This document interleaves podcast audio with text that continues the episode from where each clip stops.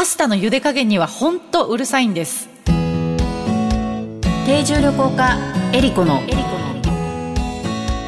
旅して暮らして世界と言葉言葉。この番組はお菓子の不二家の提供でお送りします。世界各地で現地の家庭に滞在をしている定住旅行家のエリコです。皆さんにとって旅は楽しむものですか？人生を見つめ直すきっかけでしょうか？私にとって旅は暮らすこと。この番組は世界各地およそ50カ国100以上の家族のもとで定住旅行をしてきた私エリコが実際に訪れ定住した国や地域の暮らしを言葉をキーワードにお話ししていく番組です。今回もイタリアを旅します。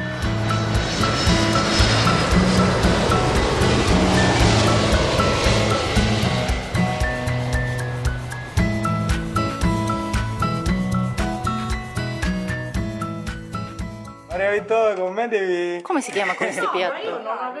Questo è il formaggio. 正式名称イタリア共和国地中海イタリア半島を主体にサルディーニャ島シチリア島からなるヨーロッパの国です人口は5907万人首都はローマ数多くの芸術作品や古代遺跡があることでも知られています運河の町ベネチアイタリアファッションの中心地ミラノなどが有名です。世界ではいろいろな言語が話されていますがその言葉にはその国の歴史や文化習慣がぎゅっと詰まっています。言葉を知ればその国のことがより深く感じられます。今回の旅言葉はマンジャマンジャです。はい。このマンジャマンジャという言葉なんですけどもこれはイタリア語で食べて食べてという意味です。まあイタリアをね代表するような言葉の一つかもしれません。えーイタリア料理というとまあ日本でもねすごく人気がありますけれどもあの地中海料理の一つですね。で特あの地中海料理の特徴っていうのが野菜や果物がまあ豊富で肉よりも魚を多く使ったもの、えー油はオリーブオイルが使われていて、まあ、ナッツとか豆をねよく食べて赤ワインを適度に飲むっていうのが、えーこう地中海料理の特徴だそうです。であの心疾患であったりとか肥満糖尿病などの生活習慣病のリスクを低下させるというふうに言われていて健康的な食事らしいんですね。で2010年に世界無形文化遺産にも登録されているというのがこの地中海料理なんですけれども。あのイタリアではこれまで私4つの家庭に滞在をしたんですけれどもそこでのまあ暮らしから見えてきた食の特徴のお話をねしたいなと思います。まあ、イタリア人にとって食べることはもう生きることと言っても過言ではないほど食事が非常に大事なんですね。でイタリアのこの食の話をするときに欠かせないのがマンマの存在なんですね。マンマっていうのはお母さんという意味なんですけれども、あの家庭の食に関してのこう実験というのはほぼマンマがあの握ってます。なのでまず食事を作るこうキッチンっていうまあね場所がありますけれどもそのキッチンっていうのは基本的にマンマの聖域になっていることが多いんですね。なので勝手にこのキッチンエリアに入るとなぜか家のどこにいてもすぐ飛んでくるんですよ。これどっかにセンサーがついてるんじゃないかなって思うぐらいこう入るとなんか気づくんでしょうねこうパッと来て「どうしたの？何が欲しいの?」って言ってくるんですよね。勝手に多分こうあのーこう、なんて言うんですかね、いじられたくないっていうのがあると思うんですけど、で、冷蔵庫とかを開けたりしようもんなら、まあ、ちょっとすごく嫌がられてしまう。まあ、もちろんキッチンもね、勝手に使うっていうのは、とっても嫌がられるっていうぐらい、しっかりあの、管理されている場所なんですね。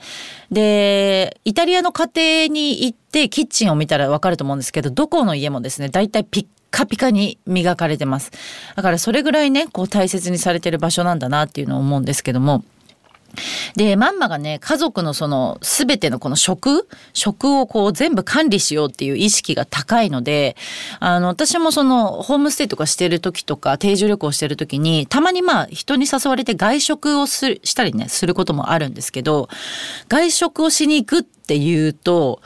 あの、なんか自分の料理の何が気に入らないのかとか、わざわざ外にまずいもの食べに行くのかとか、結構ね、嫌味を言われ、直接的な嫌味を言われるぐらい、とってもやっぱりね、それぞれのマンマは自信満々なんですね、自分の料理に。それは本当にねあの感じましたね。であの南部にプーリア地方っていう地方があるんですけれども、まあ、そこに滞在してる時にあの結婚してこう奥さんと一緒に別居してる息子さんがいらっしゃったんですね。なんですけどその息子さんあのままなんえーと、まあまあ近所に住んでいるんですけど昼になると昼と夜になるとそのまんまの料理を食べにわざわざ実家に帰ってくるんですよ。であのーこれだ嫁は大丈夫なのかなって思ったりしてこう聞いたりしたらやっぱり嫁としては自分の料理を食べてほしいのであのそれを文句をやっぱり自分にとすごくよく言われる。ままんまのところで食べるなって言われるらしいんですけどやっぱなんかまんま的にはあのこう息子が痩せてしまうとかあなたの嫁の手は綺麗っていう、まあ、その家事してないみたいな意味でね、言ったりするんですけど、やっぱまんまの愛が、そのね、息子に対して結構強すぎるっていうのね、あるみたいで、結構その嫁と姑のトラブルの原因の一つにこの食っていうのもね、あるっていうのを聞きましたね。でイタリアのあの日常的な、まあ、食事なんですけど食事をこう取る時にこう「いただきます」みたいな感じであのボナペティートって言ってあの食べ始めるんですね。ペティートっていうのは、えー、食欲っていう意味なのでまあ良い食欲まあ召し上がれみたいな意味意合いでね使われるんですけども、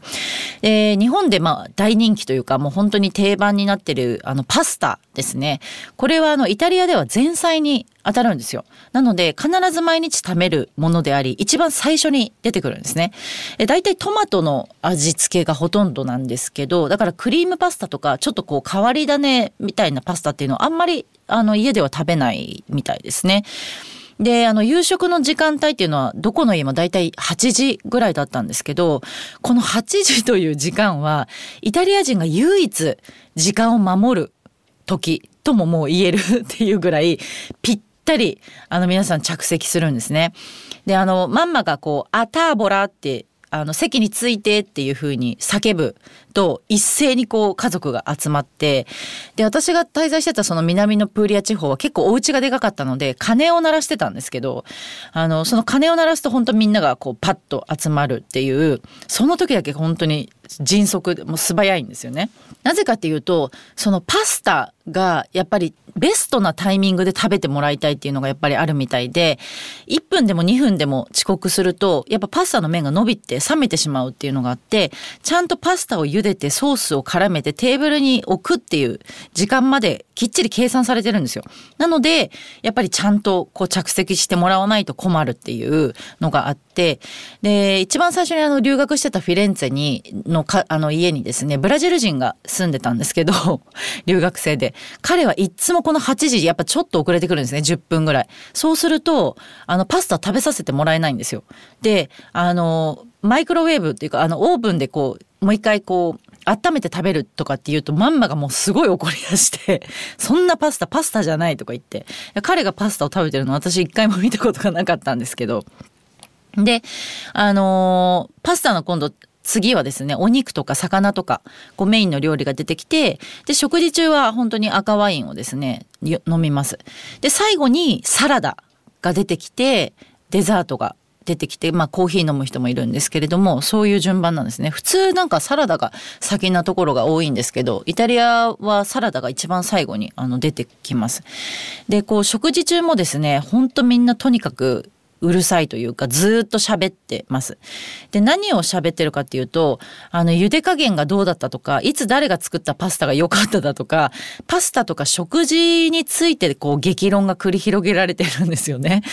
でみんなとにかくね同時に喋るんです。みんながみんな喋りたいことを同時に喋ってていてで人に話を聞いてもらえる人っていうのは話がよっぽど面白いかもしくは一番声がでかいかっていう 人しかあの人に話を聞いてもらえないっていうのがあってでこのイタリアではみんながこう同時に食べて喋ってってやることをコンラビビリタって言うんですけど、まあ、一緒に生きるっていう意味なんですけどあのだからそれが素晴らしいっていうあのことをだとあのみんなに信じられていてだから別にこう人の話を聞かないから失礼だとかそういうのじゃなくてこうワイワイやってるのがとってもこう生きてる感じでいいよっていう あのことなんだと思うんですよね。で、あの、イタリアではこう、マンジャベーネって、あの、よく食べることっていうことがとても重要視されているんですね。なので子育てもそうなんですけどやっぱよく食べる子がとってもいい子だっていうようなねことがあって本当にこうまんじゃまんじゃってよく食べなさい食べなさいっていうあのことを言われるんですけどちょっとお腹がいっぱいになって食べれないっていうことがあるとちょっと言い方によってはねすごいがっかりされてしまうこともあるのでとっても丁寧にそこはあの断んなきゃいけないんですね。で一つなんか表現としてそのピエの米ウォーボっていう言い方があるんですけどあの私はあの私のお腹が卵みたいに膨らんでるっていう言い方なんですがこれお腹いっぱいっていう意味であのそれぐらいお腹がいっぱいだからもうとっても満足ですっていうような感じでね言うのがとってもいいとされてます。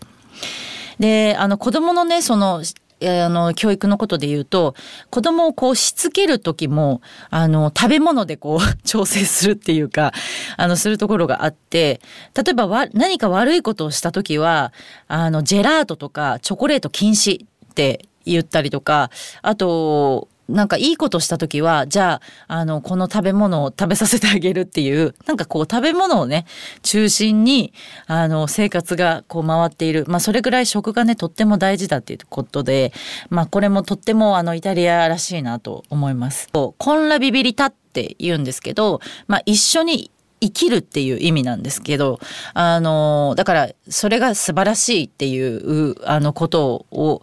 だとあのみんなに信じられていてだから別にこう人の話を聞かないから失礼だとかそういうのじゃなくてこうワイワイやってるのがとってもこう生きてる感じでいいよっていう あのことなんだと思うんですよね。であのイタリアではこうマンジャベーネってあのよく食べることっていうことがとても重要視されているんですね。なので子育てもそうなんですけどやっぱよく食べる子がとってもいい子だっていうようなねことがあって本当にこうまんじゃまんじゃってよく食べなさい食べなさいっていうあのことを言われるんですけどちょっとお腹がいっぱいになって食べれないっていうことがあるとちょっと言い方によってはねすごいがっかりされてしまうこともあるのでとっても丁寧にそこはあの断んなきゃいけないんですね。で一つなんか表現としてそのピエの米ウォーボっていう言い方があるんですけどあの私はあの私のお腹が卵みたいに膨らんでるっていう言い方なんですがこれお腹いっぱいっていう意味であのそれぐらいお腹がいっぱいだからもうとっても満足ですっていうような感じでね言うのがとってもいいとされてます。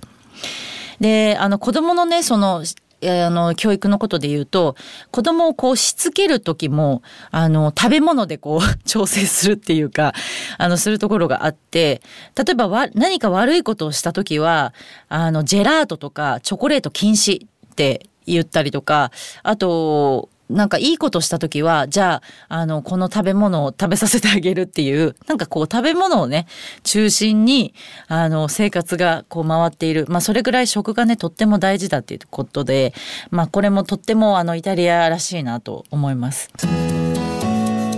旅して暮らして世界と言葉言葉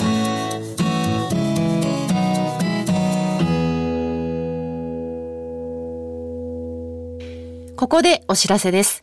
富士屋のウェブサイトに私、エリコがペコちゃんと一緒に旅をして見えた世界の国々の文化や習慣についてのコラムが掲載されています。富士屋のウェブサイトのトップページからペコちゃんの森のバナーをクリックしてエリコペコちゃんの旅の記事にお入りください。ペコちゃんの森ウェブサイトは富士屋ファミリー文化研究所が行う様々な活動を楽しくご覧いただけるご報告の場であると同時に、お客様とのコミュニケーションの場としても活用していただけるサイトで、毎月定期更新しています。エリコペコちゃんの森のコラムの他にも、長野県黒姫にあるペコちゃんの森の様子や、森林整備活動のご報告、スマイルをテーマにした川柳の募集、オリジナル壁紙カレンダーがダウンロードできるコーナーなどもあります。ぜひ、藤屋のウェブサイト、ペコちゃんの森を覗いてみてください。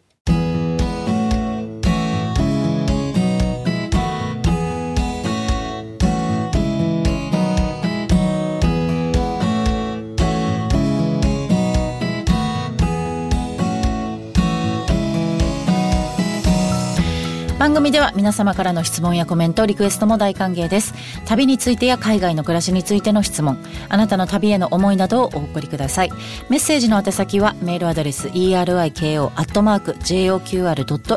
までです。次回の旅の舞台もイタリアをお届けします。